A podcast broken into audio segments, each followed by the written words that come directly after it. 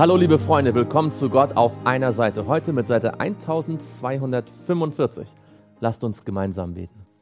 Lieber Vater im Himmel, danke für die Bibel. Danke für die vielen verschiedenen Bücher, die Briefe, die zu uns sprechen, die unsere Herzen erreichen. Danke, dass wir jetzt auch uns mit den Thessalonicher Briefen befassen können und wir möchten dich bitten, dass du durch deinen Heiligen Geist unsere Herzen erfüllst, dass wir uns freuen auf die baldige Wiederkunft Jesu und darauf vorbereitet werden. Das bitten wir im Namen Jesu. Amen. Wir beginnen heute mit dem ersten Brief an die Thessalonicher, der früheste Brief, den Paulus verfasst hat an die Gemeinde in Thessalonike, in Thessalonik, in, ähm, in Griechenland, in der damaligen Provinz äh, Mazedonien. Und wir wollen beginnen gleich vorne in Kapitel 1, Vers 1. Paulus und Silvanus und Timotheus an die Gemeinde der Thessalonicher in Gott, dem Vater und dem Herrn Jesus Christus, Gnade sei mit euch und Friede von Gott, unserem Vater und dem Herrn Jesus Christus. Wie schon so oft ist Paulus nicht alleine, er hat hier Mitarbeiter, die dabei sind, als er diesen ersten Brief an die Thessalonicher schreibt. Wir danken Gott alle Zeit für euch alle wenn wir euch erwähnen in unseren Gebeten, indem wir unablässig gedenken an euer Werk im Glauben und eure Bemühungen in der Liebe und euer standhaftes Aussagen in der Hoffnung auf unseren Herrn Jesus Christus vor unserem Gott und Vater. Wenn man schon einige Briefe des Paulus gelesen hat, dann, dann wundert man sich nicht mehr. Man sieht es immer und immer wieder. Er beginnt damit, Gott zu danken. Und zwar alle Zeit und immer wieder für die Gläubigen zu beten wenn man sich das vor Augen führt, dann stellt man fest, dass Paulus sehr oft sehr viel für sehr viele Gläubige, für viele Gemeinden gebetet hat. Und er weiß auch, warum er dankbar ist. Weil diese Gläubigen in Thessalonik Glauben hatten und sich bemüht haben in der Liebe und standhaft geblieben sind in der Hoffnung auf Jesus Christus.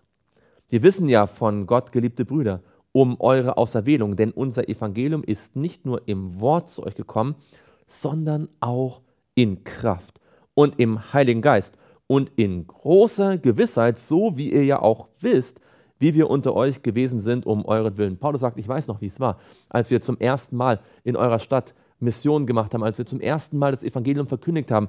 Das war nicht nur die Verbreitung einer Theorie, einer Nachricht, einer, einer Idee, sondern da war die Kraft Gottes gegenwärtig. Da war der Heilige Geist und hat euch wirklich gewiss gemacht in dem Evangelium. Daran erkennt man das Wirken Gottes, dass die geistliche Kraft des Geistes Menschen wirklich in ihrem Herzen packt und ihnen die Gewissheit schenkt, dass Gott zu ihnen gesprochen hat und sie erretten möchte und ihr Leben verändern möchte. Und ihr seid unsere und des Herrn Nachahmer geworden, indem ihr das Wort unter viel Bedrängnis aufgenommen habt mit Freude des Heiligen Geistes. Die Thessalonicher haben das nicht aufgenommen, das Evangelium, weil es gerade angenehm war, weil es gerade eine Modeerscheinung war, sondern hier waren Heiden, die eigentlich kaum Vorbereitung hatten auf das Evangelium, die unter Schwierigkeiten, unter quasi Verfolgung Jesus angenommen haben. Das zeigt uns, mit welchen Schwierigkeiten Paulus auch als Missionar damals ähm, zu kämpfen hatte und welche Kraft das Evangelium hat, auch in schwierigen Gegenden, in Gegenden, in denen das nicht so einfach, in denen es nicht so einfach ist, das Evangelium weiterzugeben, dass dort Menschen sich wirklich von Herzen bekehren. Und wir können daraus Trost und Hoffnung schöpfen, dass auch in unserer Zeit, in unserer Gesellschaft in der es auch scheinbar sehr schwierig ist, Menschen zu erreichen, Menschen erreicht werden können mit dem Evangelium, wenn wir mit dem Heiligen Geist und in Gottes Kraft vorangehen. Sie haben das Evangelium aufgenommen mit der Freude des Heiligen Geistes. In Römer 14 sagt Paulus, dass das Reich Gottes in Gerechtigkeit und Frieden und Freude im Heiligen Geist besteht. Sich auch dann zu freuen, wenn es gerade menschlich gesehen wenig Grund zum Freuen gibt. Das ist die Freude, die der Heilige Geist schenkt. Das ist die Freude, die Paulus meint, wenn er sagt, freut euch alle Zeit. Sodass ihr Vorbilder geworden seid für alle Gläubigen in Mazedonien und Achaia. Makedonien und Achaia waren die beiden großen römischen Provinzen in Griechenland, in Nordgriechenland und in Südgriechenland. Und der Glaube der Thessalonicher war so besonders, dass andere Gläubige in anderen Städten, zum Beispiel in Korinth oder auch in anderen Orten, sich daran ein Beispiel nehmen konnten. Denn von euch aus ist das Wort des Herrn erklungen. Nicht nur in Mazedonien und Achaia, sondern überall ist euer Glaube an Gott bekannt geworden, sodass wir es nicht nötig haben, davon zu reden.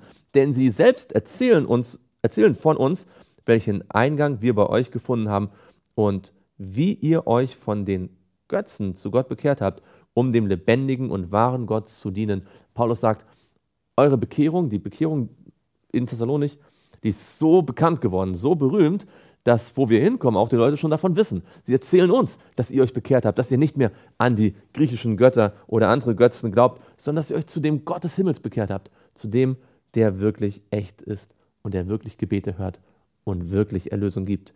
Und um seinen Sohn aus dem Himmel, aus dem Himmel zu erwarten, den er aus den Toten auferweckt hat, Jesus, der uns errettet vor dem zukünftigen Zorn. Und hier spricht Paulus ein Thema an, das beide Briefe an die Thessalonicher wie ein roter Faden durchzieht, die Hoffnung auf die Wiederkunft. Wenn du dich mit dem Thema der Wiederkunft Jesu beschäftigen möchtest, mit der Vorbereitung darauf und verschiedenen Aspekten der Wiederkunft, dann gibt es viele Kapitel in der Bibel, viele Bücher, die davon sprechen, aber ganz besonders komprimiert finden wir viele wichtige Hinweise in den beiden Briefen an die Thessalonicher. Denn ihr wisst selbst, Brüder, dass unser Eingang bei euch nicht vergeblich war, sondern obwohl wir zuvor gelitten hatten und misshandelt worden waren in Philippi, wo sie ins Gefängnis geworfen worden sind, wo sie dann durch das Eingreifen Gottes befreit worden sind, als sie dankbar, trotz der schwierigen Umstände, gesungen und Gott gelobt hatten. Wie ihr wisst, gewannen wir dennoch Freudigkeit in unserem Gott, euch das Evangelium zu verkünden unter viel Kampf. Und das, was hier Paulus beschreibt, ist sehr interessant. Er sagt, wir waren in Philippi, dort sind wir verfolgt worden, dort sind wir ins Gefängnis geworfen worden, das, wir sind körperlich misshandelt worden. Und dann sind wir zu euch gekommen und haben gesehen, nachdem wir in Philippi gerettet worden sind, dass es hier wieder Schwierigkeiten geben würde, dass es wieder anstrengend sein würde, dass es wieder viel Kampf erfordern würde. Und äh, wir wissen auch, dass es dort, wir können in der Postgeschichte ja nachlesen, welche Schwierigkeiten es dort gab, dass sogar einige Feinde des Evangeliums dann sogar die nächsten Orte noch besucht haben aus Thessalonicher, um dem Paulus noch nachzusetzen und Menschen gegen ihn aufzuwiegeln. Und Paulus sagt, wir gewannen Freudigkeit in unserem Gott, trotzdem das Evangelium zu verkündigen. Das ist, was Gott uns schenken möchte, dass wenn wir keine Lust haben, wenn wir nur Schwierigkeiten sehen, wenn wir einen Berg von Hürden sehen, aber nicht sehen, wie es vorangehen soll, dass Gott uns trotzdem Freudigkeit schenkt, im Glauben voranzugehen. Das hat Paulus erlebt und er erzählt davon und ich habe das in meinem Leben schon erlebt und ich denke, du vielleicht auch schon, lieber Freund, liebe Freunde. Und wenn noch nicht, dann lass uns darum beten, dass auch du das in deinem Leben erlebst und das immer wieder erlebst, dass in den Schwierigkeiten des Lebens Gott dir Freudigkeit schenkt, ihm zu gehorchen, voranzugehen. Denn unsere Verkündigung entspringt nicht dem Irrtum, noch unlauteren Absichten, noch geschieht sie in listigem Betrug. Heute gibt es viele, die mit dem Evangelium versuchen, sich selbst zu bereichern, die das Evangelium verfälschen, die eigene Theorien bringen. Aber Paulus sagt, das ist nicht unsere Absicht. Wir wollen uns nicht bereichern, wir wollen niemanden betrügen, sondern wir verkündigen euch das Wort der Wahrheit. Sondern so wie wir von Gott für tauglich befunden wurden, mit dem Evangelium betraut zu werden, so reden wir auch. Nicht als solche, die den Menschen gefallen wollen, sondern Gott, der unsere Herzen prüft. Der größten Herausforderung für jeden, der über das Evangelium spricht, sei es in Hauskreisen, sei es in Predigten, in Evangelisationen, in, in 1 zu 1 Bibelstunden, eine der größten Herausforderungen ist, ist, das Evangelium nicht so zu verändern, um einem Menschen gefallen zu wollen, sondern es so zu präsentieren, liebevoll, taktvoll, mit äh, allem äh, Verständnis für die Person, aber so, dass wir in unserem Tun, unserem Predigen Gott gefallen. Dass es wirklich zu Gottes Ehre ist und dass Gottes Botschaft auch wirklich durch uns sprechen kann. Denn wir sind nie mit Schmeichelworten gekommen, wie ihr wisst, noch mit verblümter Habsucht Gottes Zeuge. Paulus hatte, keinen, hatte nichts dafür übrig, sich irgendwie einzuschmeicheln, irgendwie zu versuchen, mit Überredung, mit Manipulation die Leute für etwas zu gewinnen, was sie vielleicht gar nicht im Herzen dann wollten. Und auch wir sollten uns davor hüten, Menschen zu manipulieren, Menschen irgendwie in eine Richtung zu drängen, zu überreden, sondern wir sollen in aller Liebe Jesus darstellen und das Wort Gottes so präsentieren, dass der Heilige Geist mit Kraft wirken kann und Menschen errettet. Lasst uns gemeinsam beten. Lieber Vater im Himmel, wir wünschen uns auch einen Glauben, der anderen zum Vorbild wird. Wir wünschen uns auch, dass Menschen erkennen, dass dein Evangelium, die Kraft deiner Worte unser Leben so verändert, dass Menschen sehen, dass wir verändert worden sind. Lass uns auch ein leuchtendes Vorbild sein für die Menschen um uns herum. Das bitten wir im Namen Jesu. Amen.